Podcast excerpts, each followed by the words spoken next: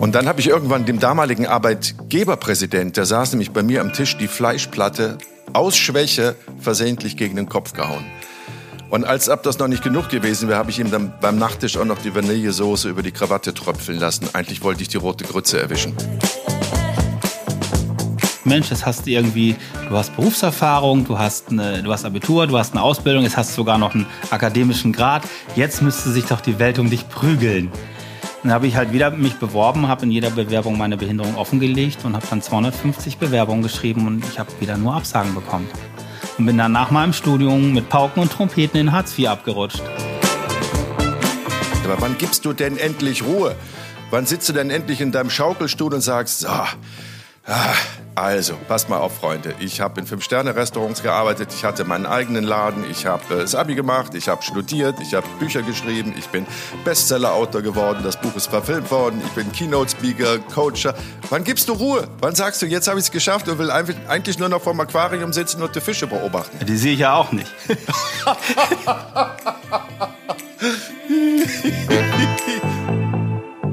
Einen wunderschönen guten Mittwoch und herzlich willkommen zu einer neuen Folge von Jenke Extreme Momente. Und heute ist es wirklich extrem.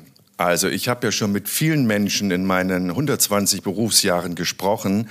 Aber bei den Menschen, den ich euch heute vorstellen möchte, mit dem ich heute spreche, ist mir wirklich bei der Lektüre seiner Biografie ähm, die Schnappatmung überhaupt nicht mehr weggegangen. Ich habe das wirklich mit offenem Mund gelesen, habe Gänsehaut gehabt, habe ein Lächeln gehabt, habe ein trauriges Gesicht gehabt, alle Emotionen, die man so haben kann, hatte ich bei der Lektüre deiner Biografie, lieber Sali Kahawate in Hamburg. Hallo. Grüß dich, Jenke. Danke, dass ich dabei sein darf. Danke, dass du dabei bist. Das freut mich wirklich sehr.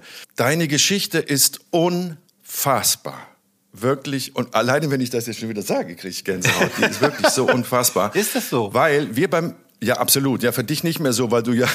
Ich kenne ja nur die eine. die meine. Eben, du kennst nur die eine und bist reingewachsen. Nein, das ist das, was man beim Fernsehen nennt, man das immer Heldenreise. Irgendeine Geschichte beginnt voller Konflikte, sehr traurig, sehr dramatisch, aber sie hat ein Happy End. Und das ist dann der Held, der diese Reise macht. Und das war der erste Gedanke, den ich hatte, als ich deine Geschichte gelesen habe. Du bist, ich fange jetzt mal ganz plump an, weil es gibt so viele Ansätze, ich weiß gar nicht, wo ich anfangen soll, aber du bist ähm, stark sehbehindert und ähm, hast trotzdem, trotz aller Widrigkeiten, dich entschieden, den Beruf des Koches zu erlernen äh, und äh, hast dann festgestellt, wenn ich offen mit meiner Behinderung ist es ja nun mal umgehe, dann habe ich eigentlich immer nur Widerstände und die Leute trauen mir nichts zu und ähm, es gab sogar Menschen in deiner Vergangenheit, die dir einen Job nicht gegeben haben. Aber fangen wir vorne an. Du bist als ganz normal sehender Mensch auf die Welt gekommen und mit 15 Jahren ist dann was passiert bei dir? Mit 15 Jahren habe ich den Großteil meines Sehvermögens durch eine Netzhautablösung verloren. Und äh, seitdem bin ich halt zu 100 Prozent schwerbehindert und kann auch nicht mehr selbstständig lesen und schreiben. Mhm. Kannst du mich jetzt durch die Kamera erkennen? Ich kann dich also nicht, ich, kann, ich, ich, sehe nur noch Umrisse und Schatten. Also ich sehe alles wie ein, durch eine ganz dicke Milchglasscheibe. Also alles wie so eine Art Grauschleier, musst du dir vorstellen. Und ich sehe alles ganz unscharf und sehr verschwommen. Das heißt, du siehst gar nicht, dass ich heute beim Friseur war für dich? Nee, das sehe ich nicht. Also Gestik, Mimik, Körpersprache, das erschließt sich mir nicht mehr. Ich kann nur noch alles auf, äh, über die Stimme versuchen zu erfassen, was auf der anderen Seite los ist. Ja. Das heißt, das wird sich dann extrem fein eingestellt haben. Ne? Du, du hörst, wenn jemand äh, lächelt, äh, nehme ich mal an, du hörst, wenn jemand sehr ernst, gut, das hört man ja eh dann immer raus aus dem, aus dem Sprach, aus der Melodie und dem Duktus, aber welche Feinheiten kannst du jetzt erhören, die du nicht sehen kannst? Also ich sag mal, ich werde, ich werde das ja sehr oft gefragt, ich, für mich ist es nicht wichtig, was jemand sagt, sondern wie jemand etwas sagt. Und äh, ich glaube, mhm. über mich sagen zu dürfen, ich, hätte, ich habe mittlerweile ein hörendes Herz. Und das macht's. Äh, Ach, wie schön. Und das, äh, ja, das, das hilft im Leben. Absolut. Und da, ich meine, das betrifft ja alle Menschen, auch die Menschen, die jetzt keine Seheinschränkungen haben. Ne? Äh, es kommt immer darauf an, wie man etwas sagt und dann erst in zweiter Linie, was man sagt. Aber es gibt ja auch bei diesem ich komme jetzt halt nicht auf den, auf den Namen, da gibt es so, ein, so eine Verteilung der, der, wie soll ich mal sagen, der Information eines gesprochenen Satzes. Ne? So und so viel Prozent entnimmt man der Körpersprache, so und so viel Prozent entnimmt man dem Klang der Stimme und mhm. den war wirklich nur gesprochenen Wort, dem entnimmt man ja, glaube ich, nur sieben Prozent, also ein verschwindend geringer Anteil. Die sehenden Menschen handhaben das so. Also ich bin, ich gehöre mhm. zur, zur Gruppe der, der Menschen mit einem sogenannten Low Vision Background. Ich bin also hochgradig sehbehindert. Das ist die Schwelle zur Blindheit. Und ich kann mich tatsächlich nur noch auf das verlassen, was mir Menschen sagen und wie mir Menschen etwas sagen. Alles andere erschließt sich mir mhm. nicht mehr, aber das ist für mich okay. Ich komme ja so ganz gut durchs Leben. Ja. Wie, wie alt bist du? Ich bin jetzt 51. 51, okay. 36 Jahre lebst du quasi mit dieser starken Einschränkung jetzt genau. über den Daumen gepeilt. Ne? Mhm. Aber das war nur der Anfang. Also schon dramatisch genug, aber es war nur der Anfang. Jetzt ohne zu weit vorwegzugreifen, aber du bist dann noch wirklich sehr schwer und ernsthaft an äh, Krebs erkrankt. Du hast extremst depressive Phasen gehabt, die äh, mehrfach, die du, denen du mehrfach versucht hast, durch einen Suizid zu entkommen, aber der Reihe nach. Also da ist der 15-jährige Sali, der eigentlich Salya heißt, Salya Kahawate. Wo, wo ist der Name her? Ich komme, also mein Name kommt ursprünglich aus Sri Lanka. Mein Vater kam aus Sri Lanka und deswegen habe ich diesen sehr ungewöhnlichen Namen. Aber ich bin hier in Deutschland geboren und groß geworden. Meine Mutter ist deutsch, ja. Vater aus Asien. Und du hast am Anfang gesagt, Freunde dürfen dich, oder Menschen, die du cool findest, so hast du gesagt, dürfen dich Sali nennen und ich solle dich Sali nennen. Ja, bitte, äh, mach das. Das äh, schmeichelt mir sehr. Vielen Dank. Okay, Sali, 15 Jahre alt, ähm, da macht man sich so Gedanken, okay, was will ich denn beruflich vom Leben? Wo möchte ich hin? Und für dich war relativ schnell klar, früh klar, was du wolltest? Ich wollte eigentlich Abitur machen und ich wollte studieren. Also mich zog es damals schon eigentlich äh, auf die Universität. Aber dann kam halt dieser schwere Augenfehler und dann hieß es da, du musst jetzt äh, runter vom Gymnasium, du musst jetzt äh, in die Blindenschule gehen und die Blindenschrift lernen. Aber das wollte ich nicht. Ich wollte halt in der Welt der Sehenden bleiben und äh, Karriere machen und ich wollte irgendwie auf dem Gymnasium das Abitur schaffen. Und dann haben alle gesagt, das ist unmöglich, das kannst du nicht. Und wenn jemand zu mir sagt, das kannst du nicht, Warum dann... nicht? Ja, das ist, ist normal, wenn, also Oft sagen die Menschen, dass etwas unmöglich ist, bis es dann jemand macht. Das heißt, du hast es gemacht, du hast das Abi gemacht. Ich habe es versucht und es hat geklappt. Mhm. Also es war nicht, es war nicht, also ich habe, ich musste, ich muss, ich muss halt lernen, halt dem Unterricht mit den Ohren zu folgen. Ich konnte ja nicht mehr lesen und schreiben, also musste ich halt gut zuhören lernen und mir den Unterricht merken, den Unterrichtsstoff. Und so habe ich halt dann am Ende sechs Stunden gesprochenes am Stück mir so einprägen können. Und meine Schwester hat mir meine ganzen Lehrbücher auf Kassetten aufgesprochen.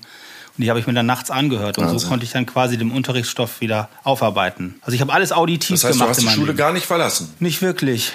Nee, nee ich, war, ich, war, ich war ganze Zeit auf dem Gymnasium, habe das Abitur dann auch geschafft. Mit 3,0, aber ich habe es geschafft. ja, eben. Wichtig ist, was hinten rauskommt. Ja, sowieso. Okay, aber es, es, ist, ist das wirklich so, wie ich mir das jetzt vorstelle? Also so eine Netzhautablösung, ähm, die beginnt ja irgendwann. Ne? Manch, manchmal geht das ganz schnell, dass man einen Tag später schon sehr, sehr eingeschränkt ist. Manchmal ist das so ein sich im wahrsten Sinne des Wortes ablösender Prozess. Wie war das bei dir? Bei mir war das fast über Nacht. Also ich war, ich war am Tag zuvor noch in der Schule und ich sollte am nächsten Tag ein Referat vorlesen oder vortragen, was ich abends noch aufgeschrieben hatte.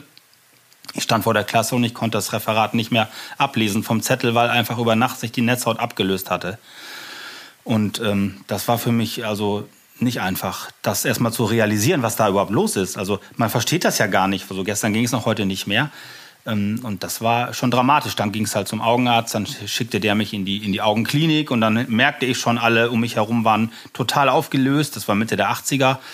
Und dann, ja, und jetzt wird der Junge erblinden und wir müssen sofort lasern und wir wissen nicht, ob das funktioniert. Und also eine riesen Panik um mich herum, die mich dann auch selbst hat panisch werden lassen.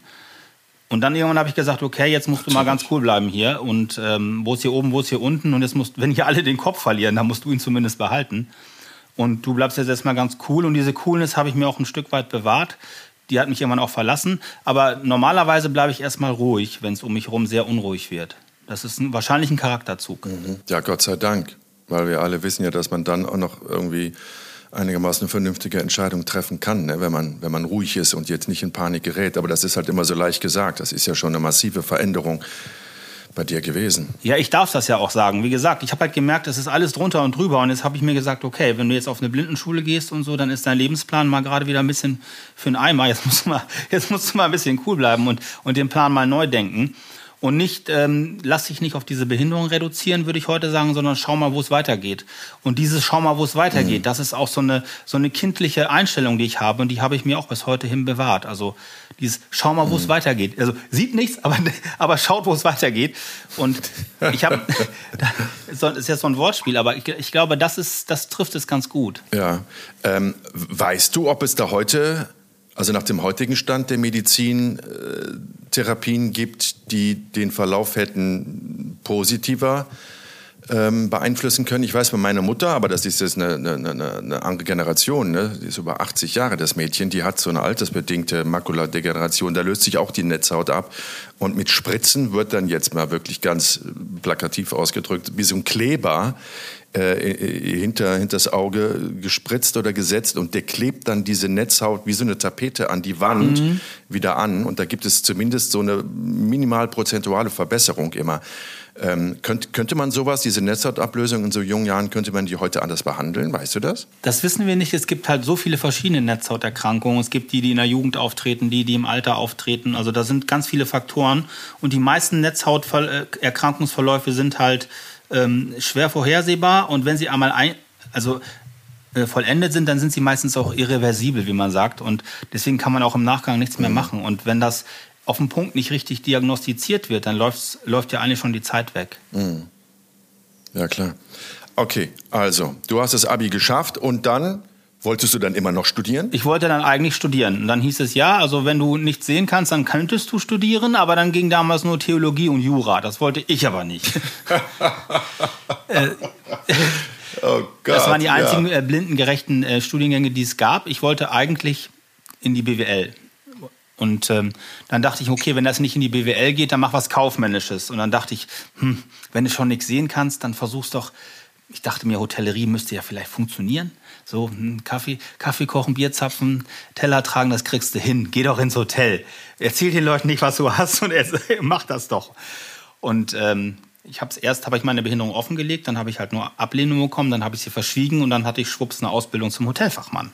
Aber ist das jetzt äh, muss man da nicht auch, also ich meine, in allen Berufen ist es von Vorteil, wenn man gut sehen kann, aber beim Hotel doch auch, damit du nicht irgendwie das falsche Essen da herausbringst oder statt äh, Cola dann Bier zapfst oder sowas, das ist doch da genauso Also, also Fünf-Sterne-Hotellerie ist, ist das bizarrste Terrain, was man sich vorstellen kann, wenn man kaum was sieht, um, um da noch sauber zu performen. Also das ist die Steigerung von irre, sich sowas zuzumuten, aber ich habe es halt gemacht. Ja, super, cool. Ich war auch, ich habe das auch. Also ich habe es dann abgebrochen, aber ich habe auch als... Ähm, Hotel und Restaurant Kaufmann Gütiger. Das ist noch, als die Kutschen durch die Straßen fuhren, in einem Fünf-Sterne-Hotel in Köln. Ah, ich habe das auch gemacht. Ja, ja. Ich, ich habe es auch gemacht, von daher weiß ich ganz genau, wo du, wovon du sprichst. Und äh, erinnere mich auch, dass ich immer den Satz sagen musste, nachdem ich den Teller vorgelegt habe, hier äh, auf 1 Uhr sehen Sie Brokkoli, Brokkoli, Brokkoliröschen in Bechamel und auf 3 Uhr sehen Sie, also ich musste dem Gast dann noch beschreiben, was er da auf dem Teller vorfindet. Das wäre für dich herausgefallen, ne? Nein, ich habe es dann auch so probiert und das war halt äh, meistens ganz gut, aber manchmal war es auch nicht so richtig und dann, äh, aber das da lag die Seezunge halt nicht auf, auf, auf 18 Uhr, aber das ist dann auch egal. Ich habe ich hab halt, wie man so sagt, einen Solange es die Seezunge war, ist es egal. Ja, aber allgemein, ich habe halt relativ einen guten Spruch drauf, wie man so in Hamburg sagt. Und äh, wenn man einfach äh, das ja. ein bisschen elegant begleitet und ein bisschen verschmitzt lächelt, dann äh, sind die Leute alle äh, ganz zufrieden. Und wenn man natürlich sagt, Entschuldigung, das tut mir jetzt so leid, dass ich das nicht kann und das, ich entschuldige mich fünfmal und ich hole auch gleich den Oberkellner, das ist natürlich nicht so klug. Ne, so, mm. hier sehen Sie die Seezunge, viel Spaß beim Blattspinat, Tatütata, bis gleich. So. Make ja, a long das story sind ja auch die liebsten Kellner. ich habe mal eine Geschichte gehabt und ich, ich, ich kann relativ gut sehen. Ähm, da, war ich, da war so ein Riesenbankett bei uns im, im Fünf-Sterne-Hotel in Köln und ich hatte so eine tierisch schwere Fleischplatte, die wog bestimmt 15 Kilo, weißt du, so ein oh, riesen dann, vor, dann vorliegen wahrscheinlich, ja. Für 14 Personen. Es war ein mhm. Tisch für 14 Personen vorlegen und kannst dir vorstellen, nach, nach Gast 7 hatte ich nur noch so ein Zitterriechen in der Arm, mhm, im Arm, das. weil ich, ich konnte das nicht mehr halten. Und dann habe ich irgendwann dem damaligen Arbeitgeberpräsident, der saß nämlich bei mir am Tisch, die Fleischplatte aus Schwäche versehentlich gegen den Kopf gehauen. Und als ob das noch nicht genug gewesen wäre, habe ich ihm dann beim Nachtisch auch noch die Vanillesoße über die Krawatte tröpfeln lassen. Eigentlich wollte ich die rote Grütze erwischen. Also du siehst, das passiert jedem. Das Sehenden oder Das ist auch alles völlig normal, aber man kann halt viel trainieren und ich habe halt auch viel trainiert. Ich habe halt da mit diesen Platten im Dunkeln trainiert. Ich habe da Eiswürfel draufgelegt und auch teilweise auch äh, Gewichte von meinem Handeltraining und so, um das einfach hinzubekommen. Das ist ja alles Balance. Das ist ja, es ist ja kein Hexenwerk. Ja. Das ist, sind ja alles erlernbare Fähigkeiten und das ist halt auch eines meiner Charaktereigenschaften. Ich habe halt, ich gehe halt mit sehr viel Fleiß an Dinge ran oder wenn ich mir was vornehme, dann bin ich sehr diszipliniert und habe auch, wie man heute sagt, eine hohe Frustrationstoleranz. ja. Also mir macht das nichts aus. Wie lange hast du das gemacht? Hotellerie fast 15 Jahre. Wow. Und das wird dann im Laufe der Zeit immer besser, weil du natürlich dann auch deine Routine und deine ganz äh, persönliche Technik entwickelt ja, hast. Ja, ne? ich, ich, bin, ich bin glaube ich, ein ganz guter Schauspieler und ich kann der Sehendenwelt ganz gut vorspielen, dass ich auch sehen könnte. Und ich glaube, die haben es mir auch geglaubt. Und ich habe dann auch ein bisschen Karriere gemacht. Ich ja. war dann Tischkellner, Stationskellner, Weinkellner, Ausbilder, Oberkellner, Restaurantleiter, das darf man keinem wow. erzählen. Wow. Aber am Ende musst du natürlich auch Kassen ja. programmieren, Berichtshefte äh, kontrollieren, ähm, Restaurantrechnung machen, das ist nicht mehr darstellbar.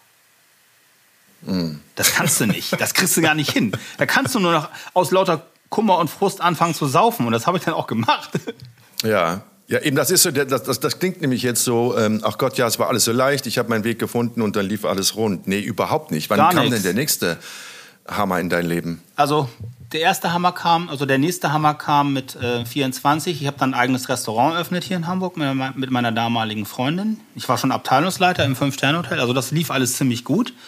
Und dann habe ich halt ähm, Krebs bekommen. Ich musste Chemotherapie haben, Bestrahlung. Also das war nicht lustig. Ich bin ein Jahr ausgefallen. Und dann kam ich halt wieder und meine Freundin konnte nicht so gut mit Geld umgehen. Dann war der Laden pleite. Also das war hart. Also und dann musste ich also bin ich aus der Wohnung geflogen, habe den Laden an die Wand gefahren und dann bin ich wieder zurück in die Hotellerie, habe mein Lügenspiel fortgesetzt, nochmal einen draufgesetzt und dann habe ich halt auch gemerkt, dass ich mich eigentlich jeden Tag überfordere. Und dieses, dieses Spiel auf, auf, auf Lü dieses, dieses, dieses Lügenspiel und dieses Leben auf Lügen und auf tausend Splittern, das ist halt nicht gesund für den Kopf. Das macht was mit der Seele, wenn du weißt, mhm. das ist hier alles völliger Murks. Wenn das rauskommt, das geht völlig schief. Und wenn die Angst jeden Tag mit dir aus dem Haus geht, dann kannst du irgendwann nicht mehr schlafen, du wirst richtig kopflos. Und dann ist der Griff zu Drogen, zu Medikamenten und zu Alkohol, ich sag mal nicht mehr weit, aber vielleicht auch ein bisschen verständlich.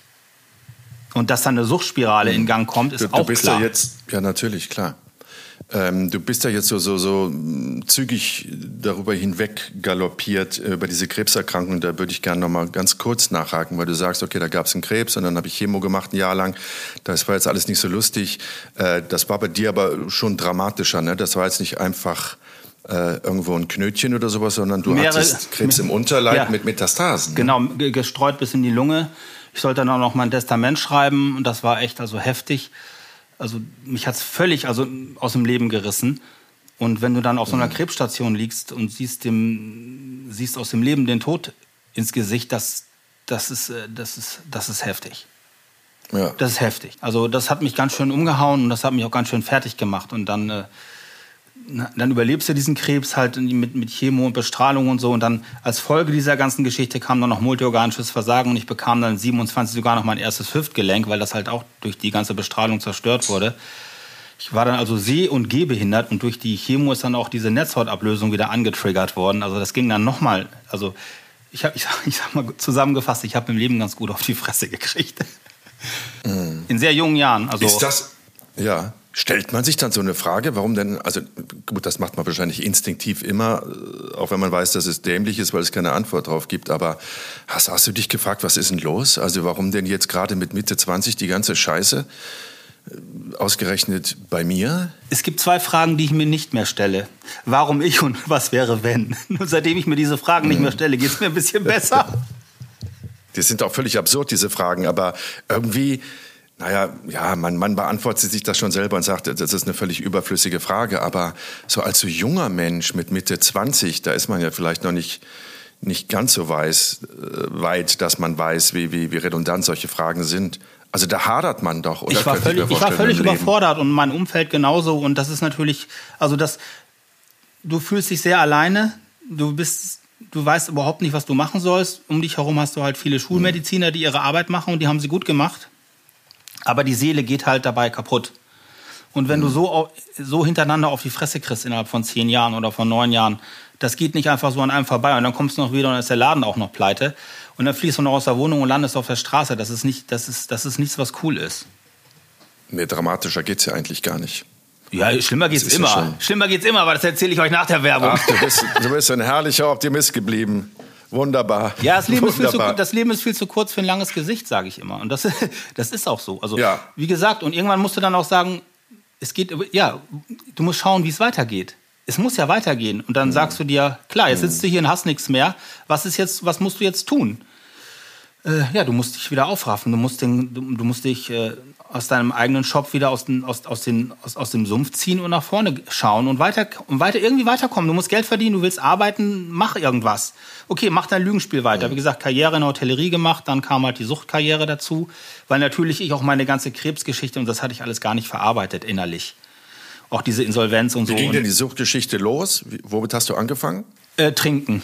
Saufen. In der Hotellerie wird sowieso allgemein viel gesoffen. Dann, ist, dann, ist, ne, dann, kommt, dann, dann kriegst du auch mal Besuch von der weißen Prinzessin.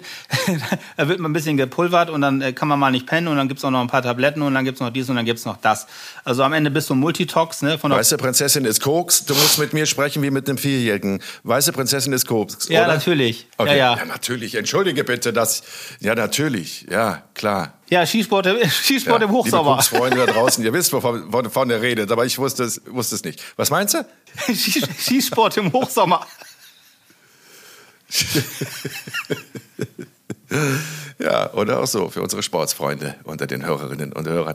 Okay, also gesau äh, ges- gesoffen, gekokst. Na gut, das reicht ja schon, ne? Ja, und dann noch natürlich noch, dann kamen Das noch, im Wechsel. dann noch Medikamente obendrauf. Ne? Also dann fängst du an mit, mit Schlaftabletten. Medikamente, weil du nicht mehr schlafen konntest? Okay. mhm. Dann, kommt, dann hast du Entzug, dann hast du nichts zu trinken oder dann hast du das nicht oder dann kannst du nicht pennen, dann haust du dir Schlaftabletten rein.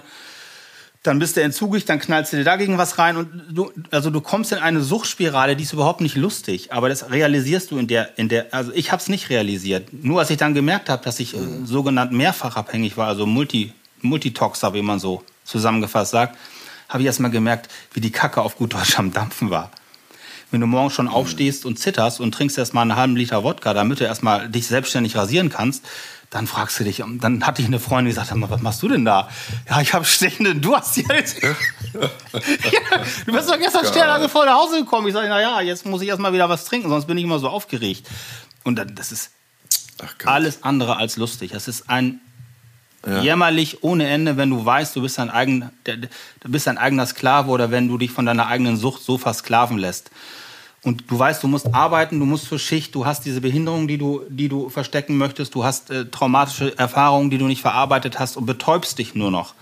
Das ist zwangsläufig einfach nur mit Volldampf durch den Nebel ohne Navi und dann irgendwann kommt die Wand und da fährst du auch mit vollen, mit, mit laufenden Propellern, rast du da rein. Und dann wirst du wach und merkst, alles klar. Und dann merkst du, es geht nicht weiter oder ich habe gemerkt, es geht nicht weiter. Dann versuchst du dich erstmal auf gut Deutsch wegzumachen. Du versuchst dich aus dem Leben davon zu stehlen, weil du dich natürlich, ich war nicht in der Lage, mir diese Sachen, mich dieser, dieser Problematik zu stellen. So reflektiert wie heute war ich ja damals nicht. Das ist über 20 Jahre her. Damals Ja, dachte ich, okay, das heißt- ne, knallst dich, haust die drei Flaschen Wodka rein, 60 Schlaftabletten, Tatü, Tata, morgen bist du im, morgen bist du im Jenseits. So hast du es gemacht. Ja. So, dann findet dich irgendjemand, äh, dann, damals meine Freundin, dann hat sie dich ins Krankenhaus gebracht, dann haben die mich gefragt, was haben sie denn genommen? Das sehen die ja. Ich sag, ja, so und so. Wie fühlen sie sich? Ja, dann geht's erstmal in die geschlossene Psychiatrie, also geht's erstmal in die Psychiatrie. Suizidgedanken. Und jemand sagt, ja, Jungs, alles wieder gut und so, mir geht's wieder besser. Und wenn du dann das sechsmal hintereinander machst, immer so Hello again und erzählst den Leuten, dass das alles, dass das nächste Mal wieder besser wird und jedes Mal hast du noch mehr drin, dann kommt irgendwann der Staatsanwalt, entmündigt dich und sagt, ähm, wir müssen sie vor sich selbst schützen und ähm, sie kriegen jetzt einen, amtlich betreuten, amtlichen Betreuer und sie bleiben jetzt erstmal ein Jahr hier. Und jetzt geht erstmal die Stahltür zu. Moment, Moment, Moment, Moment. Du hast sechsmal versucht, dir das Leben zu nehmen. Ja, Gütiger. Weil du immer wieder nach jedem Suizidversuch in dieselbe Spirale ja natürlich. Kommst in dein bist? altes Umfeld zurück, gehst wieder arbeiten, fängst wieder an. Ich habe ja gar nicht das aufgearbeitet, was ich eigentlich, was mich eigentlich da angetrieben hat. Ich habe das ja gar nicht verstanden. Ich bin einfach nur ins Krankenhaus rein. Ich sage einmal Trockenschleudern bitte und dann wieder raus. völlig unreflektiert. Aber du warst doch, hast, hast du gerade eben gesagt, wenn ich es richtig verstanden habe, du warst doch nach dem ersten Selbstmordversuch äh, in der Psychiatrie. Äh, kommen da nicht Therapeuten auf einen zu und sagen, was ist denn los, Junge, lass mal reden? Ja, dann sage ich, ja, das ist alles halb so wild und so, das war nur ein bisschen, ich habe Stress mit meiner Freundin und so. Mhm. Also bis ich, ich heute sage, ich, ich habe das selber gar nicht realisiert, was eigentlich mit mir los war. Ich hab, bin ja vor mir selber weggelaufen und auch äh, aus Furcht, mich meiner eigenen Situation mal zu stellen, habe ich mich, ich sag mal, gegenüber den Therapeuten versucht rauszureden. Mir ging es dann auch relativ schnell mhm. wieder gut. Und ähm, dann wirst du halt irgendwann auch entlassen. Sie können dich ja nicht einfach festhalten gegen deinen Willen. Nur wenn du dann halt in einem, innerhalb von einem Dreivierteljahr da sechsmal bist mit der gleichen Diagnose und jedes Mal bist du fertiger als vorher, dann sagen die, also mit ihnen stimmt ja irgendwie gar nichts mehr. Das ist vielleicht jetzt eine blöde Frage, aber wie, wie, wie ernst gemeint war denn hier dein, dein, Abgang aus dem Leben? Weil wenn man jetzt einmal mit, mit äh, drei Liter Wodka und, und 60 Schlaftabletten das versucht und, und merkt, am nächsten Morgen wird man dann doch wieder wach. Nein, nicht am nächsten äh, Morgen, du, schläfst, du schläfst da mal eine Woche. Ja gut, ja, ja, um Gottes Willen jetzt, ja, ja, natürlich, ich weiß, ich weiß. Ähm, aber Hast du das denn reflektiert? Also hast du gesagt, beim nächsten Mal will ich auf Nummer sicher gehen? Ja, also ich habe dann versucht. Oder, oder war das, ist das auch so ein, so ein Schrei gewesen irgendwie nach außen, so, so ein ich glaube, es war, Schrei ich, nach glaub, Hilfe es war, ich, ich glaube, es war eigentlich, wenn man so will, ein stummer Schrei nach Hilfe ähm, und auch eine, eine, eine wortlose Mitteilung nach draußen, Leute, ich kriege das hier überhaupt nicht mehr hin dem dann auch entsprochen wurde oder darauf wurde dann reagiert, wo der Staatsanwalt dann noch gesagt hat und die behandelnden Ärzte, also dieser Mann ist nicht in der Lage, sein Leben zu regeln. Der ist jetzt hier ähm, mehrfach mit derselben Diagnose da, erzählt uns immer irgendwas anderes ähm, wir buchten dich jetzt mal ein, wir entmündigen dich und du hast jetzt mal Zeit, an dir zu arbeiten und du wirst jetzt hier in der geschlossenen Psychiatrie bleiben und wir lassen dich erst wieder raus, wenn wir das von der Diagnose her erkennen können, dass da irgendeine Reflexion stattgefunden hat. Also ich finde das absolut richtig, dass das so ist und dass ich in einem Land lebe, wo das so gehandhabt wird, dass ein Mensch dann auch mal professionell Grenzen gesetzt bekommt. Für mich war das die einzige mhm. Chance, ins mhm. Leben zurückzuklettern, sonst hätte ich es nicht geschafft ich würde heute hier gar nicht mehr sitzen. Mhm. Wie, wie, lange bist du in der geschlossenen Psychiatrie gewesen? Knappes Jahr. Also ich muss dann auch noch, also irgendwann darfst du dann raus, dann darfst du in Begleitung raus, dann, mm, dann darfst du mit, ich sag mal, mit Mitpatienten raus, die eine andere Diagnose haben und dann darfst du irgendwann war nicht nach Hause, sondern du kommst dann in eine therapeutische Einrichtung und dann hast du, machst du eine Langzeittherapie und ähm, dann machst du so psychosoziale Geschichten und wie eine Psychoedukation. Also du hast Möglichkeiten mit professioneller Hilfe dein Leben mal aufzuarbeiten und auch mit anderen Gleichbetroffenen dich auszutauschen. Und das war für mich, glaube ich, ähm, der Schlüssel, wo ich gemerkt habe, alles klar, das ist, das ist nicht nur dein Leben, was murksig ist. Hier sind auch andere Menschen, die haben andere Sachen erlebt. Aber es macht genau das Gleiche mit denen. Die, die laufen weg und rennen gegen die Wand. Und dann habe ich gemerkt, okay, mhm. du musst einen neuen Weg finden. Und dann habe ich halt an mir gearbeitet. Dann ging es dann nach der Therapie in eine behindertengerechte Einrichtung. Dort sollte ich dann ähm, eine Ausbildung machen. Und dann habe ich die Blindenschrift gelernt, das fand ich auch gut. Also ich hatte dann Gelegenheit, mit hochgradig sehbehinderten und blinden Menschen mal ins Gespräch zu kommen. Dort hatte ich auch Zugang zu Technik. Ich habe dann also an der Blindenschule Hamburg auch, ähm, wurde ich am PC ausgebildet und dann wollte ich halt, habe ich E-Mails geschrieben und so. Ich habe dann am, am, so, so Rechnungen am, am Rechner schreiben können und dachte ich, hey, du machst hier, du machst keine äh, behindertengerechte Ausbildung, du müsst, müsstest doch studieren. Und dann habe ich halt gesagt, ich studiere. Mhm. Ich, ich, ich ziehe das mhm. Ding durch, ich studiere einen betriebswirtschaftlichen, ich, ich werde ein betriebswirtschaftliches Studium durchziehen. Das habe ich dann auch gemacht. Wahnsinn, Respekt. Vielleicht sollten wir an dieser Stelle noch mal ganz kurz sagen, den Menschen, die uns da zuhören, auch darunter wird es Menschen geben, die eine Phase in ihrem Leben erreicht haben, wo sie irgendwie nicht weiter wissen oder ähm, ja, sich einigeln, zurückziehen. Und ähm, falls euch sowas betrifft, liebe Leute da draußen, ähm, ihr seht es ja hier in der Geschichte von Sali, es gibt immer einen Weg. Und manchmal schafft man den aber nicht alleine zu gehen. Und deswegen wirklich nur der Appell, sucht euch Hilfe, sucht euch jemanden, mit dem ihr sprechen könnt und versucht nicht irgendwie alle Probleme alleine zu lösen. Das schafft man nicht. Es geht einfach nicht ab einem gewissen Ist Level so. an Problemen. Sucht euch jemanden, der sich damit auskennt. Seid euch nicht zu fein oder, oder seid nicht zu verzweifelt, dass jetzt irgendwie alles alleine mit euch mach, ausmachen äh, zu wollen. Das, das funktioniert einfach nicht. Richtig, Sali? Auf jeden Fall. Also ich finde es auch gut, dass du das sagst und das würde ich an dieser Stelle genauso auch unterschreiben. Also du kannst es gerne probieren. In meinem Fall, ich habe es nicht geschafft. Ich habe es dann am Ende mit professioneller Hilfe geschafft und habe dann meinen Weg äh, gefunden. Aber auch, wie gesagt, vor der oder nach der Therapie ist vor der Therapie und vor der Therapie ist nach der Therapie. Das heißt, also Therapie ist mhm. erstmal nur ein Anfang und die harte Arbeit fängt eigentlich danach an, weil dann bist du wieder im normalen Leben. Und dann musst du eigentlich mhm. sehen, was du gelernt hast und wie du das Gelernte auch anwendest. Ja. Ja, absolut. Und ich meine, das ist ja auch ein, ein, ein Zeichen der Zeit, ne, wenn man sich mal umhört und wenn man mal die Zeitungen verfolgt. Ähm, es gibt so viele Menschen, die, die sich ganz große, wesentliche Fragen in ihrem Leben stellen, die einfach nicht mehr weiter wissen. Die Pandemie hat auch nochmal ihr Übriges dazu beigetragen. Äh, und wenn du einen Termin haben willst beim Psychotherapeuten oder beim Psychiater, da hast du äh, eine Vorlaufzeit von einem Dreivierteljahr bis ein Jahr. Also das ist ja auch mal macht ja mal deutlich, in welcher Situation wir uns alle befinden oder viele von uns sich befinden. Aber da darf man irgendwie nicht oder sollte man nicht ähm, die Geduld verlieren, den Biss verlieren und immer wieder gucken, dass man doch irgendjemanden findet, der einem zumindest erstmal zuhört. Und es ist menschlich, dass man mal an seine Grenzen stößt und dass man auch glaubt, man kommt alleine nicht weiter. Und dann kann man es versuchen, auf eigene Faust zu machen oder man macht es dann mit, mit ähm, professioneller Hilfe. Aber auch, wie gesagt, danach geht es halt auch weiter und dann liegt der Ball wieder bei dir im Feld. Mhm. Mhm.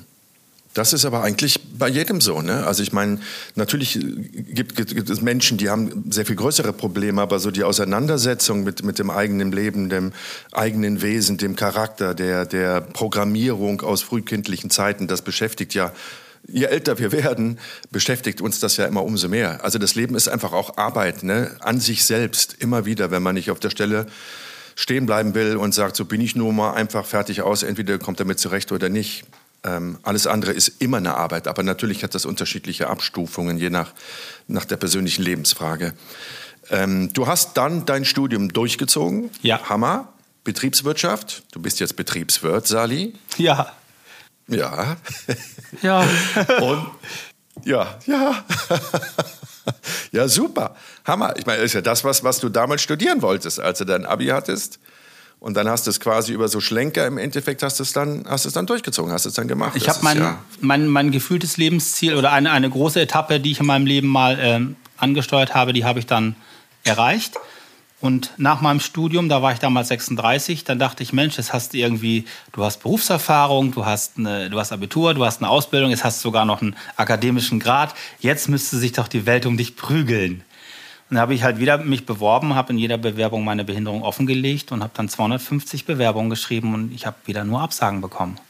Und bin dann nach meinem Studium mit Pauken, und Trompeten, mit Pauken und Trompeten in Hartz IV abgerutscht. Für mich war nirgendwo Platz. Nicht dein Ernst. Ja. Und konntest du das zuordnen? Hatte das wirklich mit deiner Behinderung zu tun, die Absage? Wurde das, wurde das argumentiert oder einfach nur äh, leider, wir müssen Ihnen absagen, hier weiterhin auch alles Gute? Ja, wir haben uns, genau, also es, also es sagt ja keiner, du bist behindert, du kommst hier nicht rein. Das sagt keiner. Das, mhm. das ist ja auch das. Äh, die sagen dann schon, ja, wir haben uns leider für einen anderen Kandidaten entschieden oder ja, ja und äh, das fehlt noch und wir hätten uns noch gewünscht so und so und im Gespräch hat uns das nicht überzeugt und mhm. kommen Sie noch mal wieder, wenn Sie den Master haben und ja, also also da habe ich schon, jetzt kommt wieder genau das, was wir vorhin gesagt haben, da habe ich schon gemerkt an, dem, an den Telefonaten, die ich geführt habe, okay, das sind fadenscheidige Aussagen, deine Behinderung steht im Vordergrund, du wirst eigentlich auf, auf, deine, auf deine Defizite wirst du beschränkt. Das, was du wirklich kannst, mhm. deine Motivation, deine Selbstreflexion, an dich arbeiten, mal Grenzen überwinden, innovativ sein, mutig sein, das, was die Wirtschaft braucht, in, vorangehen, mhm das, das was, was gesagt wird, das brauchen doch Führungskräfte. Nein, nein, nein, der ist behindert, den können wir nicht loswerden, der, der, den, den können wir nicht kündigen. Egal, ich bin in Hartz IV abgerutscht und dann habe ich mir gesagt, okay, jetzt hast du. Aber, aber entschuldige, wie engstirnig, also wenn einer bewiesen hat, dass er trotz Widrigkeiten seinen Weg macht und durchzieht und erfolgreich durchzieht, das ist ja nur wirklich ähm, ein, ein absolutes Mehr das unterscheidet dich ja von den anderen Bewerbern, verstehst du? Nein, die Human Resources Leute, die wollen schöne Lebensläufe haben, die lückenlos sind, die gerade sind, ohne Schlenker. Wieso, wieso war der ein Jahr krank? Dann wird er bald wieder krank. Hm. Es, ja, werden, ja. es werden schön Wetterkapitäne gesucht mit, mit schönen Lebensläufen, wo alles schön ist und die sollen dann irgendwie ein Unternehmen in einer Krise äh, begleiten und, und beraten. Das ist richtig, genau. Hm, ja, absolut. Ganz, ganz großes Kino. Ja. Okay, also dann ging es für dich wieder bergab. Hartz IV auf einmal. Ja, was heißt bergab? Ich hatte einfach das Gefühl, ähm, ähm, ja, Hartz IV und der Tag gehört dir, sag ich mal. Und dann hatte ich halt Zeit, wieder mal nachzudenken. Und dann habe ich, ich hatte gerade meine Bachelorarbeit geschrieben und ich, ich hatte einfach die Liebe am Schreiben für mich gefunden. Und dann habe ich halt angefangen, meine Lebensgeschichte mal aufzuschreiben. Ich hatte, ich hatte ja Zeit. Und ich habe halt gesagt, jetzt fängst du nicht an zu trinken und äh, suchst die Schuld bei anderen. Du suchst die Schuld nicht bei dir selbst, sondern übernimm mal Verantwortung für dich und dein Leben und nutze diese Zeit, die dir dieser Staat schenkt und arbeite an dir. Schreib das auf, was dich bedrückt. Schreib dir das alles mal von der Seele, was du in den letzten 15, 16 Jahren so erlebt hast. Und das habe ich getan. Und das wurde quasi meine Autobiografie. Die dann und später. Sehr erfolgreich. Ja, ja. Also erst und dann habe ich halt gesagt, okay, jetzt hast du hier deine Autobiografie geschrieben. Oder jetzt hast du deine Lebensgeschichte mal aufgeschrieben. Jetzt könntest du doch versuchen, aus deinem also wenn du die, wenn dich schon keiner haben will, dann versuch doch einfach, dich als Dienstleister zu verkaufen. Ich wollte aus, aus meiner Behinderung ein Geschäftskonzept entwickeln.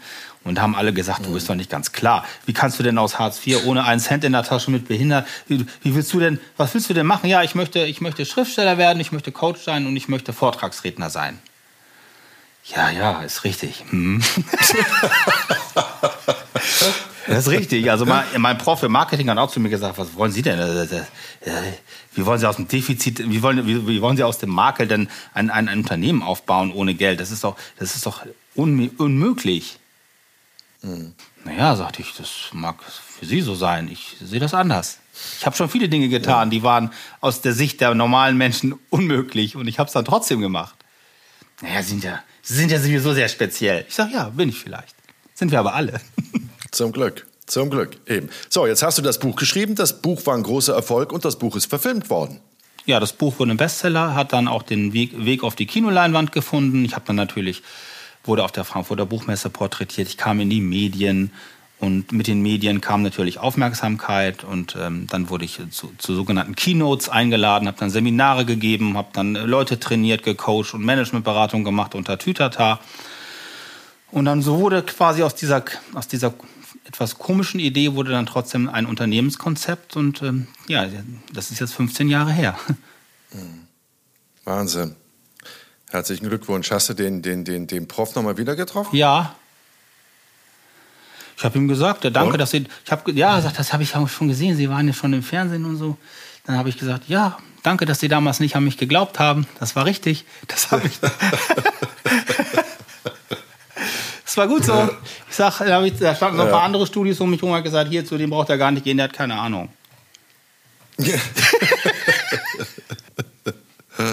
Wunderbar.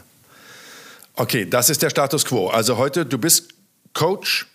Du schreibst du auch weiterhin Bücher? Ja, ich schreibe. Sag ja, mal den Titel des Buches. Ich kriege nur noch die erste Zeile hin, also den ersten zwei. Blind Date und dann? Mein Blind Date mit dem Leben, so hieß meine Autobiografie. Mein Blind Date mit dem Leben. So hieß auch der ja. Kinofilm. Und jetzt habe ich gerade den zweiten Teil fertig. Also es gibt jetzt mein Blind Date mit dem Leben Teil 2. Das wird wahrscheinlich auch verfilmt und das kommt nächstes Jahr dann als Roman auf den Markt. Wow. Und schön. Blind Date cool. mit dem Leben Teil 3 habe ich auch schon fertig. Also ich bleibe weiter ja. Schriftsteller und schreibe weiterhin und gehe auf die Bühne und erzähle den oder teile den Leuten oder teile mit den Menschen meine Geschichte, meine Erfahrungen, aber arbeite auch mit Menschen, die sich weiterentwickeln. Du hast gesagt, du bist Keynote Speaker, also hältst äh, Vorträge, machst Coaching. Was, was coachst du und sprichst du dann über dein Leben, um Leute zu motivieren, um zu zeigen, hier, Freunde, alles ist möglich? Also ich bin ja so ein authentisches Beispiel für gelebte Resilienz. ja. Und gerade so diese Themen, ich sag mal Mindset, Resilienz, das ist heute sehr en vogue und darüber wird viel gesprochen und das ist das, das findet sich sehr viel in der Managementliteratur. Und natürlich kann man das, äh, man kann da Theoretisches äh, drüber erzählen. Und ich erzähle immer aus meinem Leben. Und das ist, glaube ich, ähm, in meiner, aus meiner Sicht ist das auch eine Möglichkeit, diese, die, diese etwas theoretischen und auch sehr ähm, teilweise sehr plattgetretenen Inhalte mal anders zu bebildern. Weil ich sage zum Beispiel. Ach ja, klar, weil, ja. Ja, nee, also, ne, also Mindset Resilienz ist jetzt ein Riesenthema und alle reden drüber und also als ich damals diesen Augenfehler hatte, da war der, da gab's das, da gab, da war, da, da kannte man das gar nicht mit Mindset. Und äh, das war mir damals auch nicht klar. Aber wenn man es mal jetzt runterbricht, habe ich damals schon gesagt, also Mindset ist ja, sagt ja etwas über unser Selbstbild aus, oder das sagt ja, wie ist es unsere innere Haltung? Wie wir, es sagt etwas aus, wie wir uns selbst sehen. Und ich habe mich damals mhm. schon nicht als behindert gesehen, sondern ich habe damals, ich, ich sage es heute mal, ich bin nicht behindert, ich bin nur körperlich herausgefordert. Mhm. Und das ist schon die Aussage. Und äh, wenn man jetzt diese Mindset-Themen noch aufmacht, ja, und Mindset, das sagt was aus, wie ein Mensch mit Fehlern umgeht. Ja, ich, ich sage zum Beispiel, ich, ich, ich mache gar keine Fehler. Für mich ist das äh, nur eine Möglichkeit, was Neues zu lernen. Und ich habe dadurch, dass ich halt so viele, so viel im Gut, auf gut Deutsch auf die Fresse gekriegt habe, habe ich auch viel gelernt. Hm. Und man kann Aber ja ist das was? Ja. Ist das was, was man den Menschen verwickeln kann, äh, vermitteln kann? Weil wenn du mal jetzt durch die Buchabteilungen gehst, ne, diese ganzen Ratgeber, liebe dich selbst, nimm dich an, so wie du bist, und die, nehmen ja gar kein Ende mehr. Ne? Also wöchentlich taucht ein neuer Ratgeber auf, und wenn man die mal so quer liest, dann steht halt wirklich eigentlich unterm Strich immer nur da, liebe dich selbst und äh, erkenne deine Einzigartigkeit und nimm dich auch mit deinen Fehlern an und so, aber da kommt ja keiner wirklich weiter.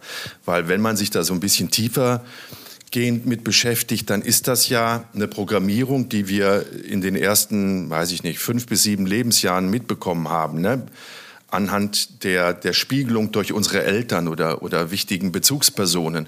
Und jetzt einfach mit 20, 30, 40, 50 dazustehen und zu sagen, so jetzt werde ich mal ein anderer, ist ja nicht ganz so einfach. Das heißt, wie, wie kannst du den Leuten, abgesehen von deiner wirklich dramatischen Geschichte, die aber ja nur deine Geschichte ist, davon zu überzeugen, irgendwie mal andere Tools in die Hand zu nehmen und sich selber irgendwie milder äh, oder einfach nur differenzierter zu betrachten? Also in meinem Fall kannst du ja auch, also allgemein, du kannst einen Menschen nicht einfach umdrehen und sagen, äh, durch einen Power-Workshop äh, auf Mallorca, nach drei Tagen hast du ein neues Mindset und ab morgen gehst du in eine neue Richtung. Also ich finde das, ich das gut, dass Leute das machen und ich finde auch gut, dass Leute das anbieten. Ich halte das aber, ich sehe das ein bisschen kritisch. Also es, es dauert ja immer eine gewisse Zeit, bis du ein, bis du ein bis du ein, ein, dein Mindset hast. Und es braucht auch eine Zeit, bis du dieses Mindset ablegst und bis du dann das Neue wieder drauf hast. Und das geht nur über, über Disziplin, über, über Lernen, über Wiederholen. Ne? Also wir können, das Gehirn lernt nur durch zwei verschiedene Sachen. Wir können also entweder auf, durch traumatische Erfahrungen lernen oder durch Wiederholung. Mhm. So. Und wenn wir einmal auf eine heiße Herdplatte gefasst haben, dann fassen wir nicht nochmal drauf. Und, und wenn wir Vokabeln lernen wollen oder binomische Formeln, selbst wenn sie uns nicht gefallen, dann lernen, weil Papa sagt, du kriegst jetzt 10, 10 Euro, wenn du das kannst, dann lernen wir so lange, bis wir es können. Und ich mache halt viele Dinge in meinem Leben und habe viele Dinge in meinem Leben gemacht, die ich für richtig hielt. Mhm. Ob schon mein Umfeld gesagt hat, das ist alles Murks, was du machst. Aber weil ich halt diese Disziplin entwickelt habe, und das ist eine erworbene Fähigkeit, ne, ich, ich mache nichts anderes, als mir ein Ziel zu stecken und so lange, so lange darauf hinzuarbeiten, bis ich es erreicht habe. Und dann feiere ich mich nicht, sondern dann sage ich, okay, das war jetzt die erste Etappe und jetzt geht's weiter. Mhm. Und das mache ich mein Leben lang. Ich bin eigentlich Sisyphos, aber auch Sisyphos war ein glücklicher Mensch. Das ist der Typ, der den Stein im Berg hochrollt und dann immer wieder runterrutscht. nur für die. Ich bin Leute, einfach nur, ich, ich bleibe einfach nur dran. Also für mich ist, für mich ist ja. Lernen einfach eine Muskulatur und das Mindset oder das Selbstbild ist auch eine Muskulatur im Gehirn, sag ich mal, ist sehr eingedampft. Und wenn wir diese Muskulatur anders trainieren und das über eine längere Zeit, dann kann man sich auch verändern. Wenn wir Marathon laufen wollen, dann können wir auch nicht in drei ja. Tagen einen Marathon laufen. Dann müssen wir uns vorbereiten. Oder wenn wir dicke Arme haben wollen, dann müssen wir dreimal die Woche ins Fitnessstudio und das für eine längere Zeit. Und wenn du dich, dir ein neues Verhalten ähm, aneignen möchtest, dann kannst du das lernen. Das kannst du erlernen. Das sind alles erworbene Fähigkeiten. Disziplin kommt aus dem lateinischen Disziplina. Lehre, erlernt. Mhm. Hat nie, ist keine Tugend. Aber das ist jetzt, nee, absolut. Und das ist ja relativ leicht auch ähm, biochemisch zu erklären, dass wenn wir einen Gedanken haben, oder wenn wir einen neuen Gedanken haben oder uns etwas neu vornehmen, dann bilden sich neu, neue neuronale Verknüpfungen. Also zwischen den Nervenzellen entstehen so ganz, ganz, ganz, ganz kleine Verbindungen. Und je häufiger wir das üben oder denken oder praktizieren, umso breiter wird diese Verbindung. Und aus diesem ganz, ganz, ganz zarten Weg wird irgendwann mal ein breiter Weg, eine Straße und eine Autobahn, wenn wir es oft genug gemacht haben. Und dann ist ein verändertes Halten dann auch, äh, Verhalten dann auch wirklich etabliert und, und, und fest verankert. Also das ist kein Gespinne, sondern es ist wirklich eine, eine, eine wie, wie, nennt sich das immer, diese Neuroplastizität. Das Gehirn kann bis zum Schluss immer noch neu lernen und, und umdenken. Aber wie du schon sagst, man muss es dann halt auch wirklich mit einer Disziplin machen und einer Regelmäßigkeit. Aber wann gibst du denn endlich Ruhe? Wann sitzt du denn endlich in deinem Schaukelstuhl und sagst, so, Ah, also, passt mal auf, Freunde. Ich habe in Fünf-Sterne-Restaurants gearbeitet, ich hatte meinen eigenen Laden, ich habe äh, das Abi gemacht, ich habe studiert, ich habe Bücher geschrieben, ich bin Bestseller-Autor geworden, das Buch ist verfilmt worden, ich bin Keynote-Speaker, Coacher. Wann gibst du Ruhe? Wann sagst du, jetzt habe ich es geschafft und will eigentlich nur noch vorm Aquarium sitzen und die Fische beobachten? Ja, die sehe ich ja auch nicht.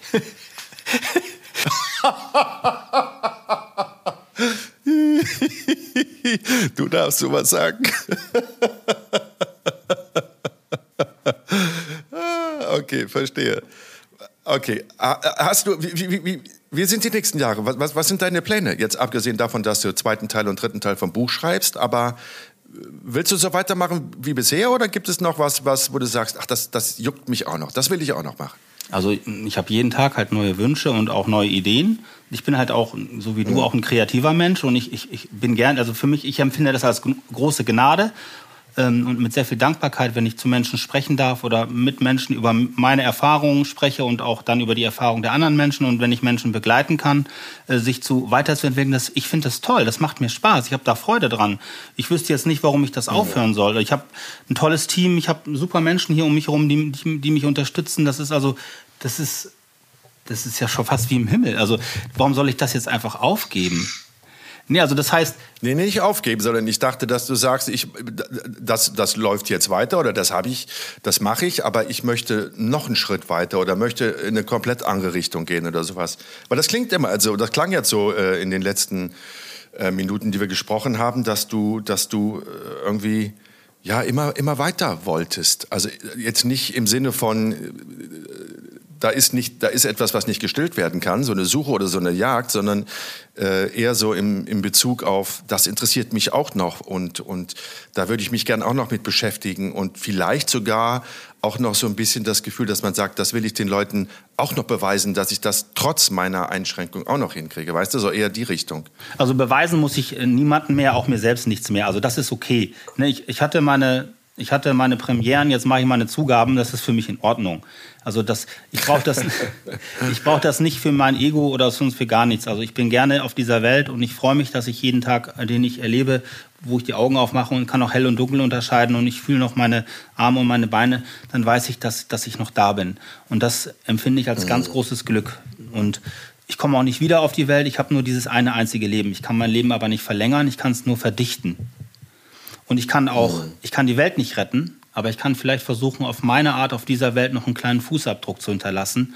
Und das ist das, was ich gerade mache. Also ich habe die Salia Foundation jetzt aufgebaut, wo ich quasi Menschen mit einem Low-Vision-Background begleite in den ersten Arbeitsmarkt mhm. oder auch dabei unterstütze, sich selbst zu verwirklichen und auch zu sich selbst zu finden. Und das ist für mich eine ganz tolle Aufgabe mit Menschen, die eingeschränkt sind, also die Sehbehinderungen haben, sie auf ihrem Weg zu begleiten in den ersten Arbeitsmarkt, in Unternehmen. Und das ist eine große Aufgabe, der ich mich sehr gerne stelle mit meinem Team. Und das ist der nächste Schritt, dass ich halt diese Geschichte weitertrage und jetzt nicht nur für mich, sondern auch für andere zum, zum, zum Lebensmehrwert äh, umforme. Das ist eigentlich der nächste Schritt. Ja. Großartig. Das heißt, dieses Coaching, das ist jetzt auch nicht nur für Firmen, Angestellte im Auftrag einer Firma, sondern das, das, das kann jeder bei dir buchen? Alle Menschen, die Lust haben. Oder wie sieht das aus? Ja, also natürlich, also auf der einen Seite haben wir große Kunden, die mit uns arbeiten, auch internationale Kunden. Auf der anderen Seite kommen auch Privatpersonen. Und äh, wenn halt Menschen mit einer mit einem Augen oder mit, einer, mit einem sogenannten Low Vision Background Unterstützung brauchen, dann unterstützt die Stiftung sie kostenfrei. Oder wir versuchen halt Fördermittel zu finden oder, oder, oder. Also diese Menschen müssen dann nichts bezahlen. Okay. Und wie finden dich die Leute? Sag nochmal, die, eure, eure ähm die nennt sich, das, nennt sich, das nennt sich Salia Foundation. Das gibst du einfach bei Google ein und dann landest du auf meiner Seite und dann kannst du mir eine E-Mail schreiben oder uns und dann wird einer vom Team sich melden und dann wird sich gekümmert. Wenn wir helfen können. Es gibt auch Menschen, wo wir sagen, äh, das wird ein bisschen kompliziert. Also wenn du Formel-1-Fahrer äh, werden möchtest, Rennfahrer werden möchtest und du hast einen Augenfehler, ist es, ist es, können wir verstehen, aber diesen Weg gehen wir nicht zusammen. Du hast gesagt, es gibt keine Grenzen. Ja, the sky is the limit, aber du musst den Leuten auch realistisch klar machen. Äh, also Dachdecker will ich ja, auch ja, nicht mehr werden. Also das muss man den Leuten dann schon sagen. Wobei Dachdecker ist, glaube ich, noch gefährlicher als Formel-1-Rennfahrer. Salia Foundation schreibt sich S A-L-I-Y-A. So wie mein Vorname. Einfach Salia bei genau. im Internet reinhacken und dann landest du sofort auf unseren Seiten. Schön. Ähm, wie geht's denn dir heute gesundheitlich? Mir geht es sehr gut. Ich habe Corona auch mit meinem Team sehr gut überstanden. Lockdown war ein bisschen ich tricky. Ich sagen, ich habe die Pause war jetzt ein bisschen falsch gesetzt, Sali. Ich habe Corona auch mit meinem Team Pause, Pause, Pause sehr gut überstanden. Okay. Nein, also wir, hatten, wir, hatten, wir hatten keine, keine, keine, wir hatten keine Corona-Fälle im Team. Auch der Lockdown hat uns natürlich ähm, auch als Unternehmen zugesetzt. Uns sind viele Kreativproduktionen mhm. ausgefallen. Ich konnte nicht auf die Bühne. Es, es wurde sehr viel storniert. Also das war nicht ganz lustig. Aber auch das ist natürlich mhm. wieder eine Möglichkeit zu sagen, dass du schon widerstandsfähig bist. Oder da konnte ich das auch wieder beweisen, dieses, was ich vorhin gesagt habe, schauen, wo es weitergeht. Und natürlich alle ins mhm. Homeoffice, mit den Leuten gesprochen, ähm, ne, autonome Teams gebildet, viel über, viel, äh, übers Internet gearbeitet und einfach versucht, das, den, das Unternehmen und, am Laufen zu halten. Und das ist uns gelungen. Ja, ja. Kann man so dein, dein, deine Motivation, dein, dein Lebenskredo, kann man das in ein, zwei Sätze fassen? Jetzt ein bisschen substanzieller als es geht irgendwie immer weiter. Ja, ich, ich möchte jetzt hier nicht, einfach irgendwelche, irgendwelche platten Sprüche raushauen, irgendwelche, irgendwelche Ratgebersprüche hier verteilen. Also wichtig ist, dass egal was auch kommt, dass man bei sich bleibt und dass man sich nicht entmutigen lässt und erstmal versucht, Ruhe zu bewahren. Und äh, wenn alle sagen, das ist alles ganz schlimm und das ist alles ganz furchtbar, dann muss man erstmal innehalten und sagen, okay, was heißt das jetzt hier für mich? Und wo geht es jetzt weiter? Was ist zu tun? Wichtig ist, dass ich meinen Optimismus nicht aufgebe, dass ich lösungsorientiert denke, dass ich die Situation auch versuche irgendwie zu akzeptieren und dass ich auch, egal in welcher Situation ich mich befinde, nicht die Schuld bei anderen suche oder anderen die Schuld zuweise, sondern sage, was hat das mit mir zu tun, was kann ich jetzt tun? Und dann vorangehen. Mhm. Vorbildlich handeln, klar sein und sagen, hier geht's lang, ich mache das jetzt. Ja. Und dass das was bringt und dass das einen großen Erfolg haben kann, das beweist du mit deiner Lebensgeschichte. Lieber, lieber Sali, vielen, vielen Dank. Was für ein bereicherndes Gespräch. Ich wünsche dir alles Gute, auch beruflich weiterhin und natürlich auch privat, gesundheitlich und all das, was du dir wünschst, soll in Erfüllung gehen. Jenke, danke, dass ich dabei sein durfte. Bis ganz bald. Tschüss aus Hamburg. Danke, dass du dabei warst. Tschüss. Vielen lieben Dank. Das war's. Ihr habt es selber gehört, liebe Halunken. Halunkinnen. Das Leben hat sehr viel zu bieten und auch wenn es äh, Gegenwind gibt, starken Gegenwind gibt, dann gibt es immer einen Weg, diesem Wind zu entweichen und seinen eigenen Weg zu gehen. Ich sollte vielleicht doch irgendwann mal unter die Philosophen gehen.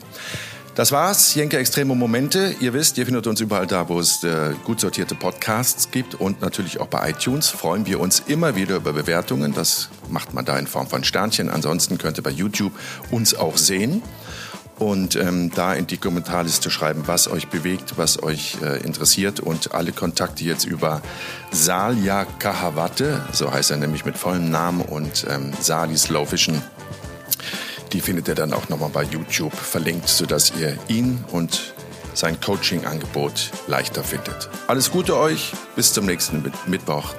Adieu da.